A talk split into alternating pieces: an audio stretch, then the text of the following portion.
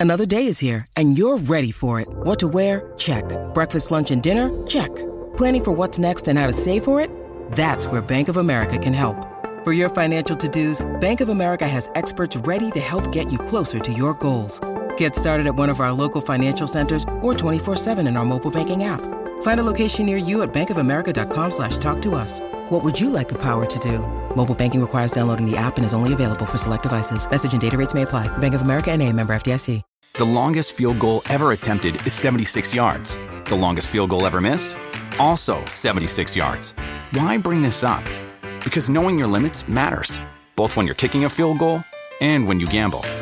Betting more than you're comfortable with is like trying a 70 yard field goal. It probably won't go well. So set a limit when you gamble and stick to it. Want more helpful tips like this? Go to keepitfunohio.com for games, quizzes, and lots of ways to keep your gambling from getting out of hand.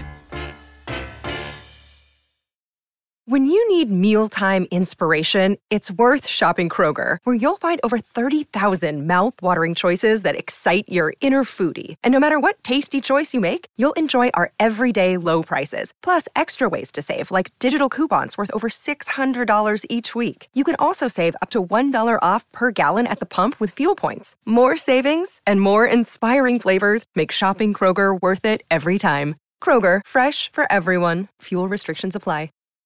Hola, esto es New Books Network en español. Hola a todos y bienvenidos a New Books Network. Soy Carmen Gómez Galisteo y voy a ser la anfitriona de este episodio. Y tengo hoy el gusto y el honor de que el profesor Pablo Martínez Gramuglia haya accedido a pasar este rato conmigo discutiendo su, su obra Lecturas del Martín Fierro, publicada por la editorial Santiago Arcos. Voy a, muchísimas gracias Pablo por estar aquí conmigo. Hola Carmen, muchas gracias a vos por, por la invitación pues voy a proceder a, presentarte y luego iniciamos la entrevista. Pues Pablo Martínez Gramuglia es doctor en letras por la Universidad de Buenos Aires y es especialista en ciencias sociales en la Universidad Nacional de, Luján. Ha sido profesor en varias universidades argentinas y estadounidenses y actualmente pues tenemos el, el honor de que se ha venido aquí a España a ser profesor en el Departamento de Filología de la Universidad de Navarra. Ha publicado unos 30 ensayos y artículos sobre literatura, historia intelectual americana, entrevistas académicas y también dirige la colección El Archivo Latinoamericano de la Facultad de Filosofía y Letras de la Universidad de Buenos Aires, que se dedica a publicar reediciones críticas de textos poco accesibles. Su libro más reciente es La forja de una opinión pública, leer y escribir en Buenos Aires de 1800 a 1810, que se publicó el año pasado por la editorial Ariadna. Hoy vamos a hablar de su obra Lecturas del Martín Fierro, que está publicada por la editorial Santiago Arcos en el año 2020 y esta obra obtuvo el segundo lugar eh, en el concurso de ensayos Eduardo Mallea de la ciudad de Buenos Aires. Tengo que decir, Pablo, que ha sido un placer leer la, la obra porque tiene un, un estilo muy fácil de leer, muy accesible, no solo para el público académico, o sea, que la recomiendo para, para todos. Eh, y esta obra pues realiza un recorrido a las distintas valoraciones que ha recibido eh, el gaucho Martín Fierro de José Hernández desde su publicación en el año 1872 hasta el siglo XXI. Yo le, eh, te quería preguntar, Pablo, ¿qué te aporta personalmente la lectura de, de Martín Fierro? Porque nos mencionas que la primera vez que lo leíste tenías unos 8 o 9 años y entonces entonces, mm, desde entonces, pues me imagino que está, desde esta primera lectura, ¿qué te aportó esta primera lectura y qué sientes que te han aportado la, siguiente lectura? Porque me imagino que con cada lectura pues se advierte un matiz nuevo, un cariz distinto, algo que se había pasado, algo que se redescubre. Es una buena pregunta y es complicada, porque en realidad eh, efectivamente uno vuelve, vuelve a leer Martín Fierro muchas veces, eh, generalmente también en, función de las obligaciones docentes, sea para, dar clase en la escuela media, cuando, me dedicaba a eso, o, ahora en la universidad.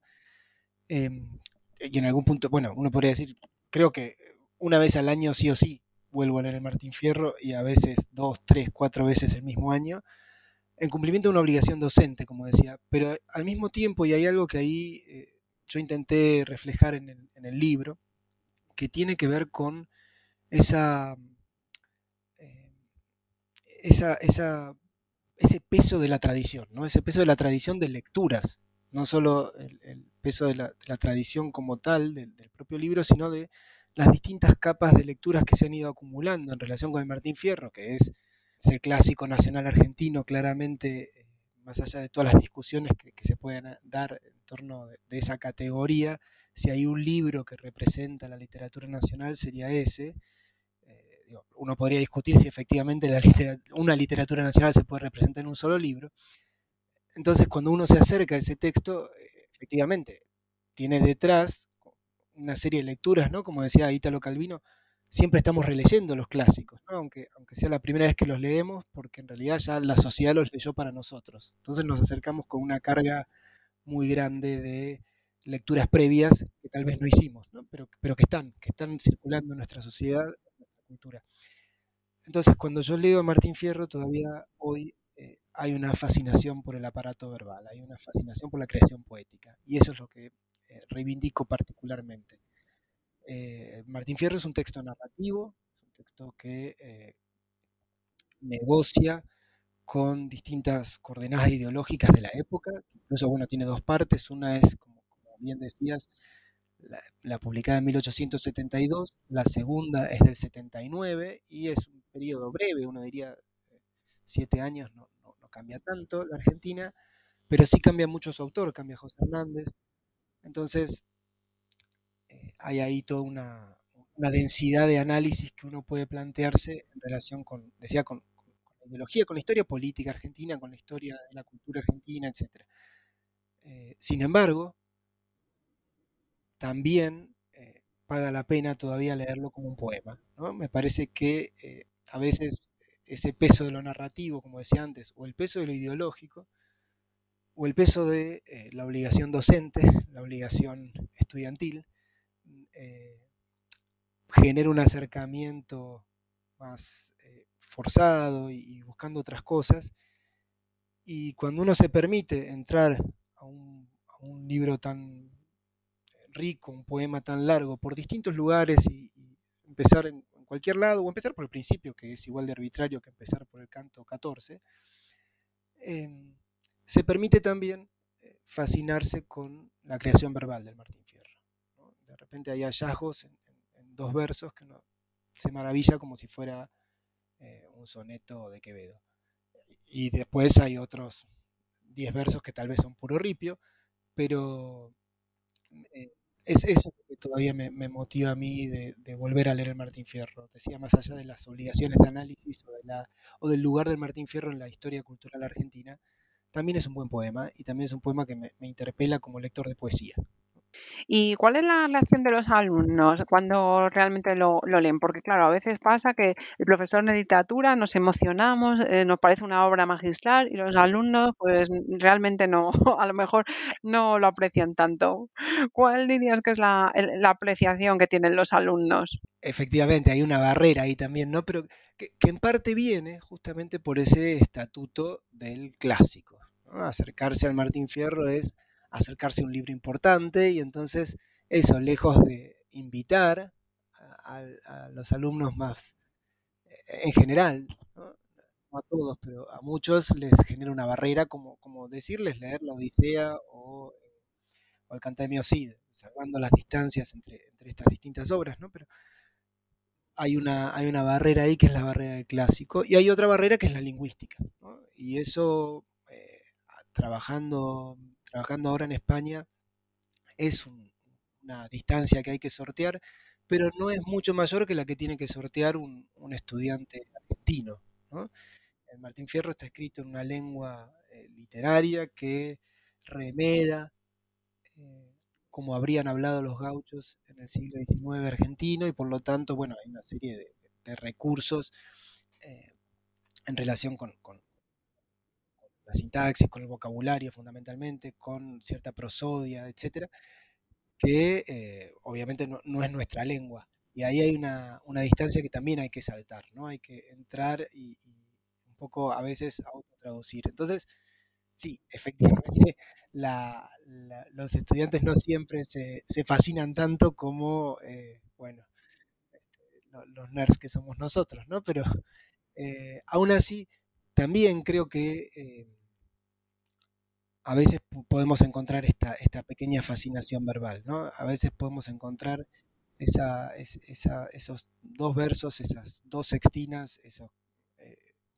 ese canto en particular que de repente seduce a tal o cual estudiante. ¿no? Sobre todo en la primera parte, en el gaucho Martín Fierro, eh, todo lo, toda la, parte de enfrentamientos, enfrentamientos verbales, también enfrentamientos físicos, ¿no? que, el personaje lleva adelante, eh, que tiene enfrentamientos verbales, digo, ¿no? que tiene mucho, mucho de, burla al rival y demás, a veces eh, más atractivo. en general, la sensación que, yo saco con los estudiantes argentinos es, ah, era bueno, ¿no? Como decía antes, hay una barrera impuesta por, el estatuto del clásico que hace pensar que va a ser algo aburrido, va a ser algo difícil, va a ser algo sin sentido. Eh, y que después de transitar el libro, que por otro lado es un libro breve, ¿no? Se puede leer, en, un lector más o menos entrenado, en dos horas puede terminarlo, es un libro escrito en verso y, un verso muy ameno. Eh, tiene esa sensación de, bueno, sí, valía la pena, ¿no? Eh, y en relación con, mi breve experiencia española, como decías antes, que, ahora, que, ahora, estoy aquí, eh, creo que también hay, hay, una, pasada la primera dificultad, aquí me pongo a, cantar, pasada las primeras, los primeros 100, 200 versos, que es internarse en una lengua, como decía antes, muy distante, al mismo tiempo es internarse en una lengua que eh, más allá de ciertas fonetizaciones ruralizantes, ¿no? de cambiar explicar por explicar y, cosas así, eh, no deja de ser una lengua cuyo vocabulario es fundamentalmente castellano, ¿no? tiene, poca, poca eh, que la tiene, pero tiene poca presencia el, vocabulario indígena y demás. No, no, tiene grandes dificultades, ¿no? Y, en ese sentido también creo que la, la conclusión muchas veces es, eh, ah, tan difícil no era, tan lejano no es, tan distinto no es. Eh, sobre todo, bueno, hay, un trabajo que yo nunca hice sistemáticamente, pero que algún día me, gustaría que alguien haga, que tampoco conozco ningún, ningún estudio eh, concreto, pero decía que, me gustaría que algún día alguien hiciese, que es la relación de, digamos, lo que uno podría decir las, las digresiones filosóficas del Martín Fierro, que están sobre todo eh, en la vuelta, en la segunda parte, eh, con eh, la, poesía del siglo de oro español. Me parece que ahí hay, mucho para trabajar y que hay muchos versos que suenan, yo bueno, antes dije Quevedo, pero de casualidad, ¿no? Pero que suenan quevedianos, ¿no? reflexiones sobre el tiempo, sobre la muerte, sobre el futuro, sobre la distancia, etcétera. Eh, y, creo que, un que los estudiantes españoles también a veces tienen esa facilidad para, acercarse, ¿no? y, que producen lecturas que para mí eh, son absolutamente inesperadas, y entonces eh, ahí sacamos provecho de ese lugar hermoso que, que es el aula, ¿no? en el que los estudiantes también nos enseñan tanto. Sí, eh, al menos por lo menos eso, esta sorpresa, que eh, a, veces es una barrera, ya que se les diga, no, es una obra del siglo XIX, ya, mm, ya se asustan. Eh, no, es en poesía, más susto. es, es, el lenguaje un poco antiguo, bueno, pues ya, eso ya es un resusto, pero bueno, efectivamente, que luego se lleven la grata sorpresa de que se lee rápido porque es poesía, no se tarda tanto, no, no es tan, tan difícil. nos, escribe usted que, que, la historia, nos escribes, Pablo, que la historia de Martín Infierno es, según Hernández, según Martínez de Estrada, la historia de un gaucho abstracto que no tiene marcas personales, sino que puede ser la historia de cualquier gaucho. Puede ser también, en cierto modo, la historia de cualquier individuo y de ahí de su, su, popularidad. Por ejemplo, eh, ahora, que me decías esto de los alumnos españoles, eh, ¿qué piensas que Martín Fierro aporta también a otros lectores que no sean argentinos, que sean españoles? Eh, que puede ser también, pues eso, una figura que sea cualquier, cualquier persona, cualquier individuo, no solo un, gaucho típico. Sí, bueno, claramente es una, figura universal en el sentido de eh, presentar un, hombre derrotado, ¿no? Lo que cuenta Martín Fierro, si pudiéramos eh, resumirlo rápidamente, es la, historia de un hombre que, forzado por las circunstancias, y por un sistema social, económico, político injusto, eh, se ve privado de eh, su bienestar económico, su buena situación familiar, se ve por, por, acción del Estado, es enviado a la frontera a combatir como soldado y a partir de ahí eh, no hace más que perder, podríamos decir. ¿no? Martín Fierro o sea, pierde su familia, pierde su capital, pierde, eh, eventualmente pierde su, integración en la sociedad, se marcha a los, indios, ¿no? como, dice el texto, se marcha a las poblaciones indígenas fuera del alcance del Estado, eh, y, luego en la vuelta eh, se, cuenta su, experiencia allí en, entre los pueblos indígenas y. Pero Martín Fierro es un, personaje, un campeón caído, ¿no? y en ese sentido es una experiencia universal, me parece, y universalizable.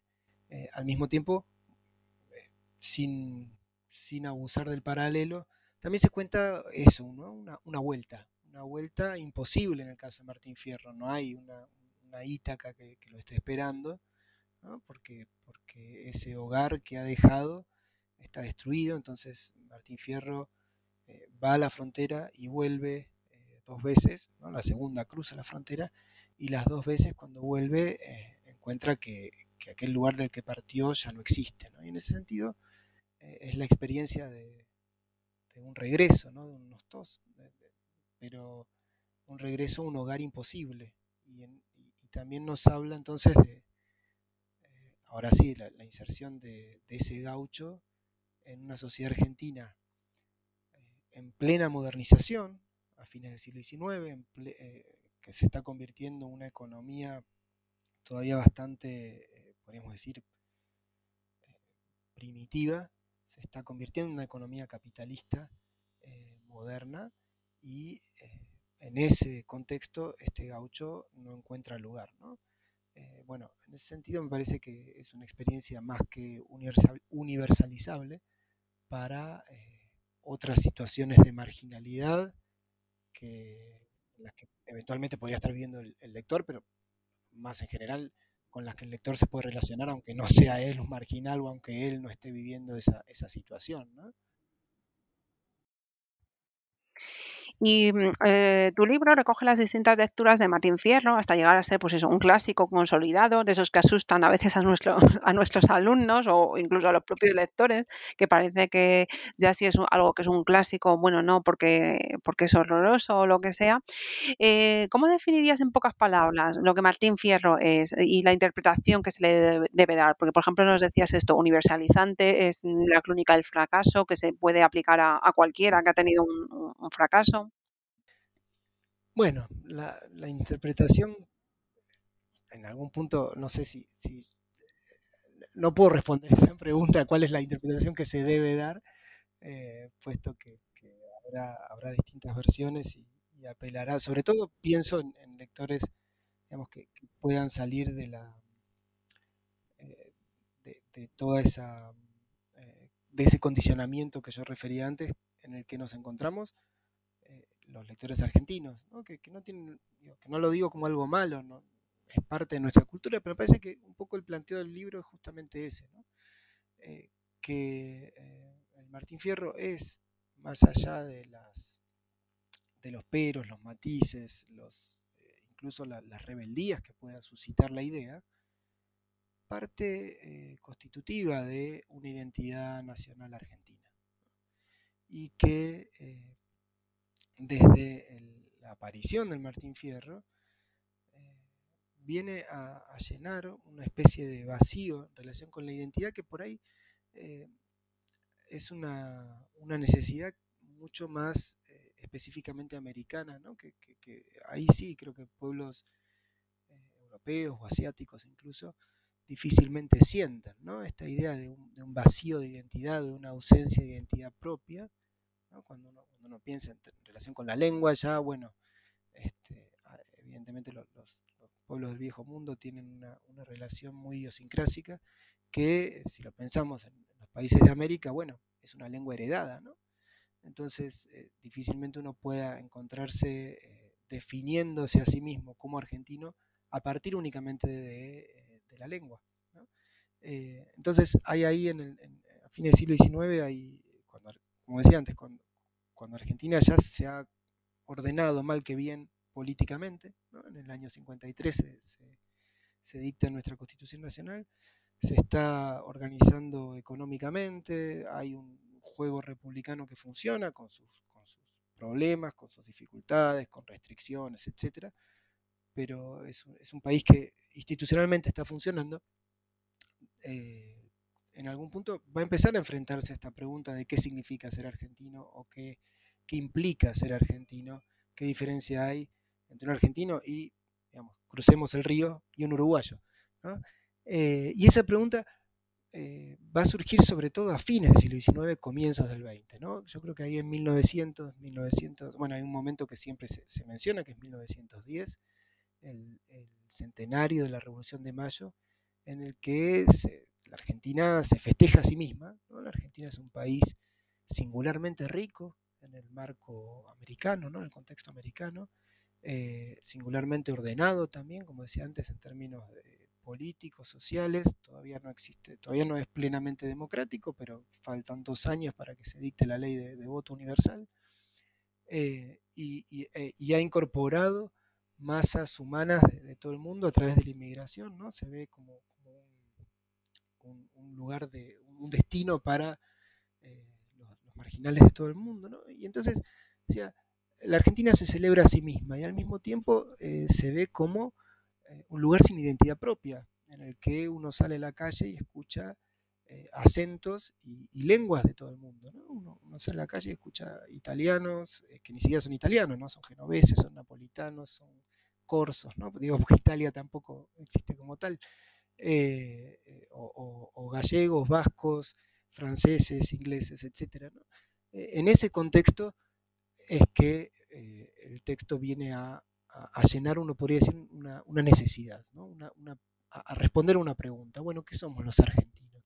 Una, una respuesta posible está en el Martín Fierro y es la que va a organizar las, la que van a organizar algunos lectores que uno podría llamar más fuertes que otros. Fundamentalmente ahí están Leopoldo Lugones y Ricardo Rojas, como dos figuras intelectuales muy pregnantes que vienen a eh, encontrar en el Martín Fierro lo que ellos llaman una épica nacional.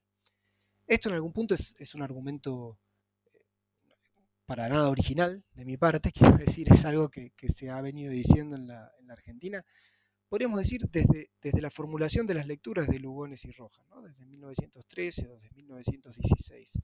Al mismo tiempo, y ahí sí creo que es el aporte que hace mi libro, eh, esa, lectura del Martín Fierro como una épica nacional se basa en una, serie de lecturas previas, no, es eh, absolutamente novedoso lo que proponen Lugones y Rojas, por un lado, y por otro lado, no es lo mismo lo que proponen Lugones y Rojas. Son, son, dos autores, como decía, muy importantes. Leopoldo Lugones, el, es el, gran poeta de la hora, es el, poeta modernista, bueno, que, probablemente todos los que nos escuchan lo deben conocer, eh, pero a la vez es un eh, intelectual eh, fundamentalmente anti, antiliberal, ¿no? es un intelectual muy enfrentado con esa Argentina que decía que se celebra a sí mismo, un intelectual antiliberal, anticatólico, que va a ver en el Martín Fierro la continuidad de la épica de origen griego, de origen pagano, dando una serie de saltos argumentales bastante complejos que sería, sería medio complicado de, reponer aquí por, lo inverosímil, no, porque, no, porque eh, sean tan, tan largos, sino porque él dice, bueno, Martín Fierro es heredero de los trovadores provenzales que a su vez son herederos de eh, Homero, eh, ni siquiera de Homero, de Hércules que era guerrero y poeta. O sea, porque él está formulando ahí una, versión de la, de la, nacionalidad argentina, perdón, fundamentalmente excluyente. Es, un personaje al que este, estos nuevos marginales de la cultura argentina, que son los inmigrantes, le molestan. Y, de alguna manera está trazando una línea para dejar afuera gente de, esa eh, identidad argentina, que son los argentinos nuevos, ¿no? los, inmigrantes europeos, los hijos de inmigrantes, y por eso construye decir, una versión de la nacionalidad fundamentalmente excluyente y, antiliberal, anticatólica, ¿no? mientras que Ricardo Rojas justamente va a construir una, una, identidad nacional democrática e incluyente, con sus límites esa inclusión, pero aún así mucho más incluyente, en el que plantea eh, la descendencia de Martín Fierro de el tronco hispano-católico, ¿no? También va a decir, bueno, esto también es una épica, pero eh, se parece mucho más al poema de Mio y por lo tanto es la épica de un pueblo, es una épica popular, individual, no de grandes héroes como Odiseo, ni de príncipes, ni, caballeros, ¿no? sino que es una épica popular. Y, el Martín Fierro, el, personaje Martín Fierro, perdón, Martín Fierro, el personaje del gaucho, es fundamentalmente un mestizo, ¿no? y ahí tenemos una de las claves de nuestra cultura, la incorporación de la diferencia, la, capacidad de la cultura argentina, dice Rojas con un optimismo este, exagerado seguramente, eh, la capacidad de la cultura argentina de incorporar la diferencia siempre. ¿no? Tenemos una base tan amplia y tan eh, variada que podemos ser ese crisol de razas que, incorpore a los inmigrantes, a los pueblos indígenas, eh, por supuesto también a, los criollos viejos de, origen español.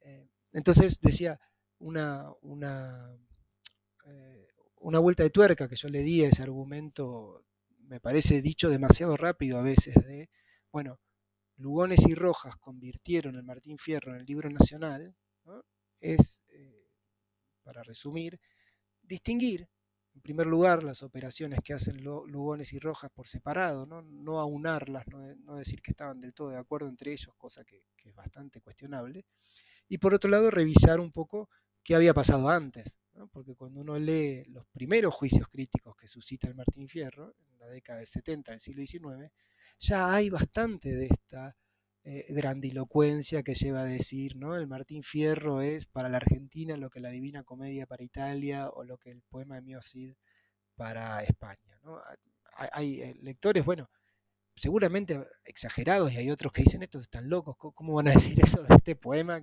que no tiene ni punto de comparación con la Divina Comedia? Claro que no. Eh, pero, pero esas voces, decía, grandilocuentes y esa eh, idea de una identidad está desde las primeras lecturas. Y hasta podría arriesgar, eh, pero esto es totalmente contrafático, ¿no? Pero uno podría arriesgar que eh, e-, esa idea ¿no? del Martín Fierro como núcleo de nacionalidad, como dador de sentido, como libro nacional, en 1870, en 1880, no cuaja, ¿no? porque eh, no existía esa necesidad que yo refería antes, esa necesidad que se va a sentir, esa, pregunta que se va a plantear a comienzos del siglo XX, a fines del XIX, la década del 80, en la década del 70 del 19, todavía no ha sido formulada de manera tan angustiante. Esta, pregunta de respecto, ¿qué es ser argentino? Bueno, ser argentino es eh, tener la nacionalidad argentina, en un contexto de, eh, de optimismo liberal también y de eh, menor peso todavía, aunque cada vez mayor, de la inmigración europea. 30 años después, ese peso de la inmigración es mucho mayor y, eh, es, eh, y, también, decía, en sus versiones excluyentes, como, la de Lugones, ese miedo a la diferencia también es mayor. lo, de Lugones responde, por supuesto, a una, una ideología eh, excluyente y elitista, pero también responde a, miedos muy concretos percibidos en una sociedad que se ha transformado muy rápidamente y que eh, ve caer la deferencia, ve caer los privilegios que los criollos viejos tenían en esa sociedad. Bueno, compararlo con la Divina Comedia no sé, pero vamos, el cantar de Mio Cid, por, por lo menos eh, el Martín Fierro se entiende que el cantar de Mio Cid no, no, no tiene, no, no, tiene esa, esa facilidad. Que, eh, quería preguntarte si aparte de círculos académicos, universitarios, si también es una obra de lectura obligada en el currículum en secundaria o en la escuela primaria.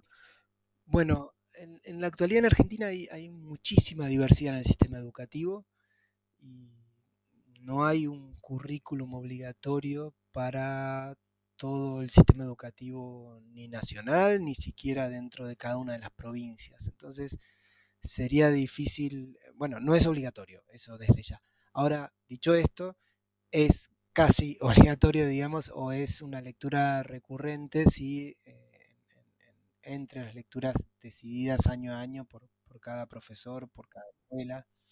Eh, generalmente en la actualidad ya no se lee completo, se lee una parte, se leen algunos cantos, se refiere el texto, eh, se discute, pero, pero en, algunas escuelas sí se lee completo, porque decía, tampoco es, tampoco es tan largo, eh, en otras se, lee parcialmente, hay algunas versiones fílmicas disponibles, ninguna a mi juicio muy, muy buena, pero bueno, a veces los profesores hacen una cosa más fácil que es pasar este, al, cine para hacer como que lo enseñamos. Eh, y también, bueno, eh, no tiene, no es exactamente, no responde exactamente a la pregunta, pero algo que se ha dado eh, en los años más recientes, ¿no? Una, es, es la reescritura del Martín Fierro en realidad se ha dado desde siempre, ¿no? Prácticamente eh, poco tiempo después de su publicación eh, hay versiones de Martín Fierro, hay, este, folletos que se publican como El hijo de Martín Fierro, eh, hay versiones fílmicas, como decía antes, hay una película, la primera película sobre Martín Fierro es de 1923, una película silente, ¿no? Hay, hay, distintas versiones y reversiones de Martín Fierro, pero eh, recientemente, en los últimos 15, 20 años, ha habido algunas reescrituras, eh, sobre todo de, autores, digamos, letrados, de autores muy, muy intelectuales, muy cercanos a lo, intelectual, ¿no? Eh, quiero decir, escritores profesionales y, formados como licenciados en letras o, con alguna formación similar profesional, y eso sí, y eso también ha entrado bastante en las escuelas, como un acercamiento a, eh, este texto. Eh, por supuesto, no sé, Borges también tiene algunos cuentos en los que reescribe el Martín Fierro, fundamentalmente dos, el fin y la biografía de Tadeo Isidoro Cruz, eh, que, se pueden leer de manera autónoma, pero se entienden mucho mejor cuando uno ha leído el Martín Fierro. ¿no? Pero también decía, hay, hay textos más recientes que por ahí los profesores consideran más eh, accesibles para los estudiantes y que, se, que sean en escuela media. Eh, me fui muy, fue muy larga la respuesta, perdón, pero la, respuesta corta era esa, ¿no? No es obligatorio, pero sí se lee bastante, sí se lee bastante, sobre todo en escuela media. Creo que en el primario ya hay que ser muy, muy valiente o tener un curso muy bueno como para animarse a, dar ese texto. ¿no? Yo, curiosamente, mi, mi experiencia estudiando en España en los años 90, yo recuerdo haber leído alguno, algunos cantos en, la, en la escuela primaria. Y luego, sin embargo, curiosamente, luego en, en el instituto, en segundo de bachillerato, que sí, antes de la universidad, que sí que se, se, se estudia literatura también hispanoamericana, pues ya y no recuerdo haberlo, haberlo, haberlo visto. A lo mejor también la versión que leímos, me imagino que también sería adaptado, porque el libro que teníamos de lectura era con dibujos y eran distintas selecciones. Entonces, pero bueno, por lo menos una, una, aproximación, una aproximación para que los niños lo conozcan, que les suene. Sí, es que en realidad eh, eh, es difícil hablar en, hacer un panorama de un, sistema educativo muy, muy diverso como es el argentino. La verdad que hay, muchísima autonomía de parte de las escuelas, de parte de las provincias, pero también de parte de las escuelas y los profesores. Pero en líneas generales hay, una, hay una retirada muy grande de la literatura en la escuela. En general se lee cada vez menos literatura y se lee cada vez menos, se leen cada vez menos clásicos en la escuela media. En lo que aquí sería la ESO, bachillerato, para nosotros está junto, ¿no? Es una sola, un solo nivel.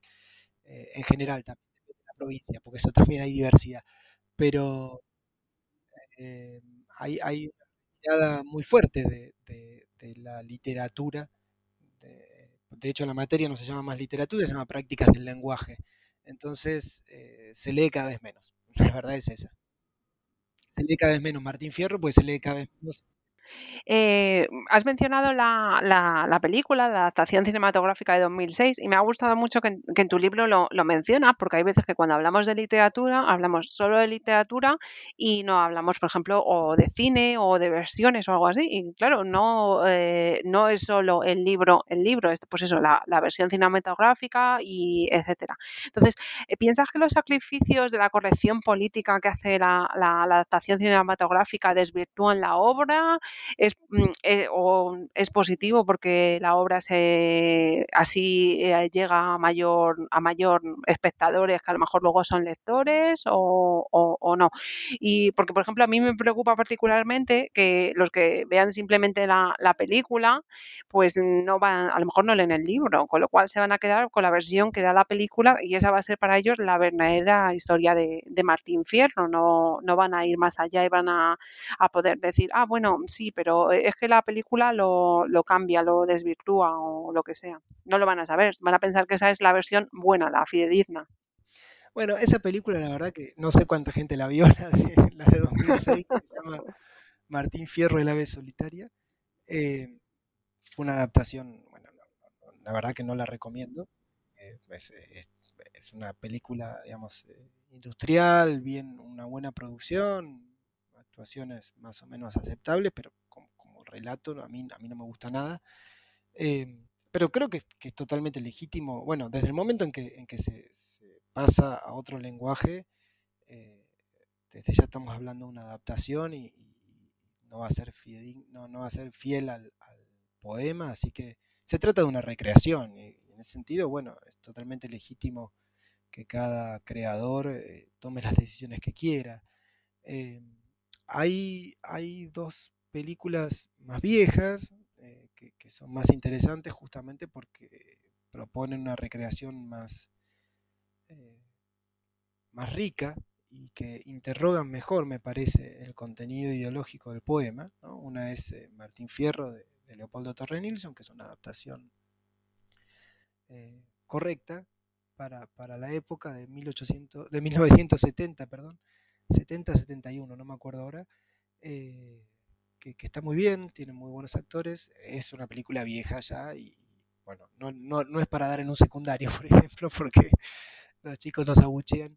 Pero después hay una, hay una película eh, bastante delirante que, eh, que se llama Los Hijos de Fierro, que, sí es una recreación, eh, como un sampleo directamente, ¿no? como si fuera un DJ que, que reparte de nuevo, que es una, una adaptación alegórica al siglo XX y que narra un poco la, la, coyuntura política en Argentina eh, durante la proscripción del peronismo, ¿no? en la década de 70, en la década de 60, 70, este, filmada por, por Pino Solanas.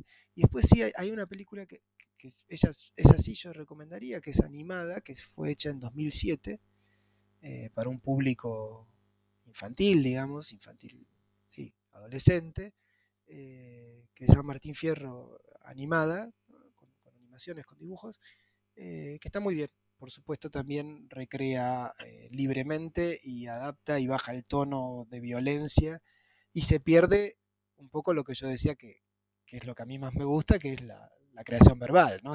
que es el carácter poético del texto. por otro lado, bueno, es parte de, la condición de clásico. ¿no? Eh, ¿cuántos, ¿Cuántos de nosotros eh, conocimos las aventuras de, Odiseo ¿no? y, sabemos quién es, eh, cómo venció a Polifemo y que le, clavó el tronco en el ojo y demás? Y supimos eso antes de la Odisea, ¿no? o, supimos lo del canto de las sirenas mucho antes de, siquiera haber abierto el libro.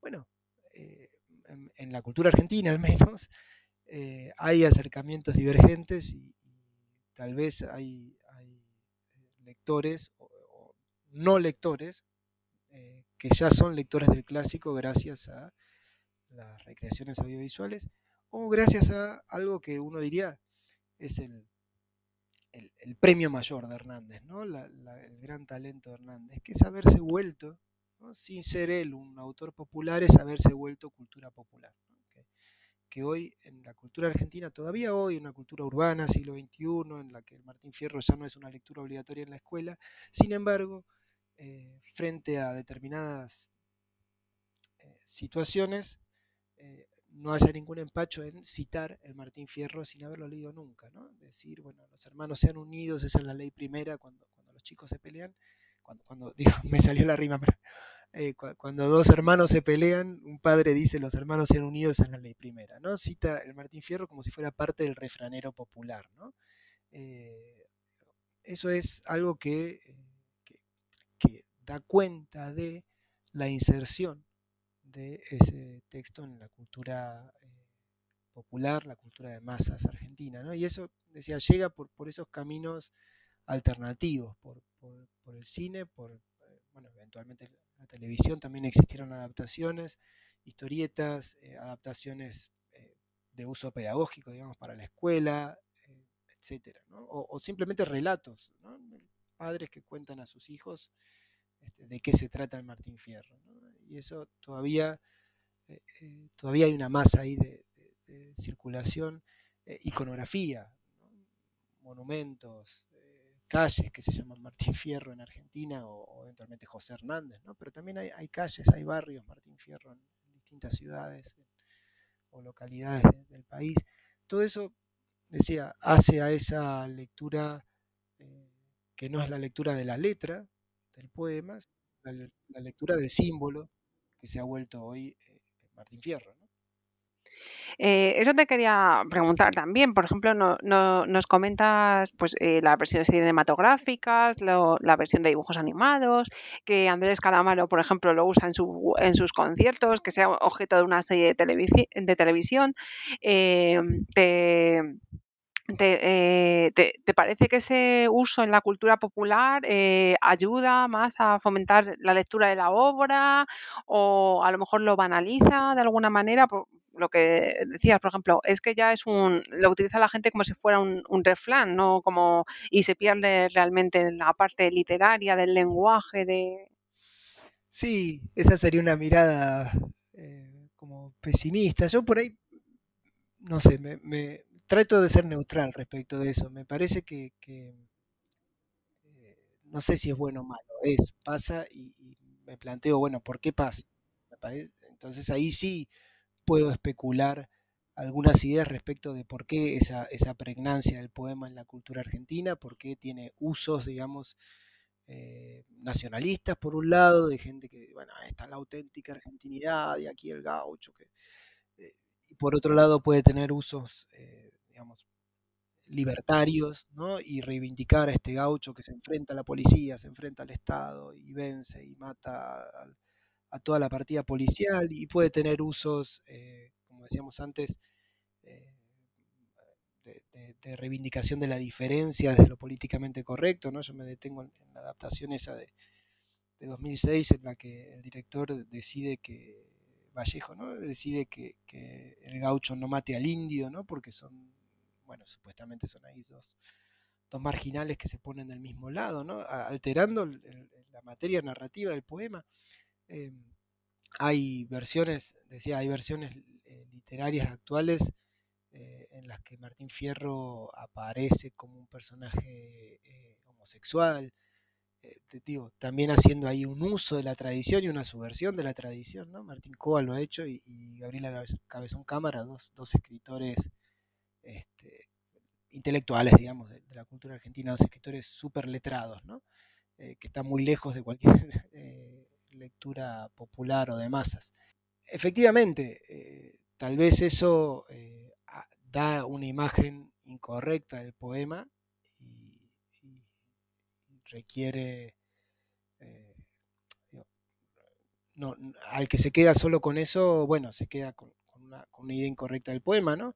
Como, perdón por el paralelo rápido, pero como el que ve la, la, la serie del Cid que, que sacó Netflix o, o cualquier eh, adaptación cinematográfica, pero al mismo tiempo también esas, esas adaptaciones eh, cinematográficas, televisivas, en historieta, eh, pueden generar las ganas de leer, ¿no? Y en ese sentido está bien, también, también nos acercan, me parece.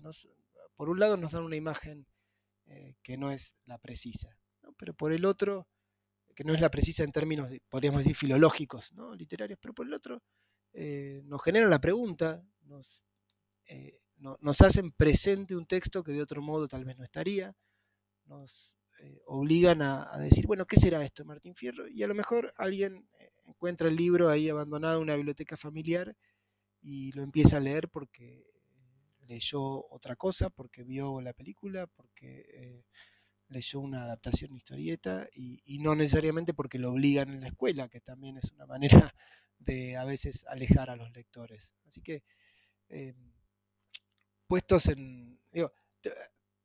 yo parto un poco de, una idea bastante, eh, eh, no sé, pesimista, no sé si pesimista, eh, bastante escéptica respecto de la literatura en la sociedad actual. ¿no? Me parece que es un, gusto de pocos, me parece que es un, hábito de pocos. Entonces, si, si, hay otras formas artísticas que nos acercan, que acercan a alguien a ese hábito, bueno, fenómeno. Eh, es a favor. Eh, es cierto que, no es lo mismo, no, es la misma experiencia la lectura, pero a lo mejor de otras experiencias llegamos a la lectura.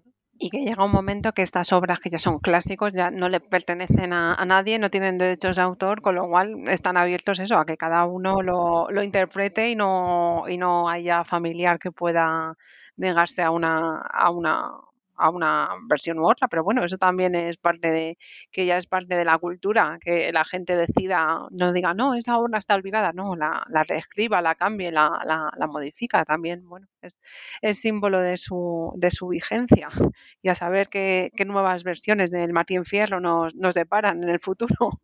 Exacto. Pues eh, hasta aquí la, entrevista. Pues muchísimas gracias, Pablo, por haber compartido con nosotros tus impresiones. La verdad es que ha sido para mí un placer estar aquí contigo. Me ha encantado el, libro, te lo reitero, y, mucho más después de que me lo hayas ampliado. Lecturas del Martín Fierro, publicada por la editorial Santiago Arcos, un libro totalmente recomendable. Muchísimas gracias, Pablo. Muchas gracias, Carmen, y muchas gracias a los que escuchan el reportaje. Gracias a ti. Hasta luego.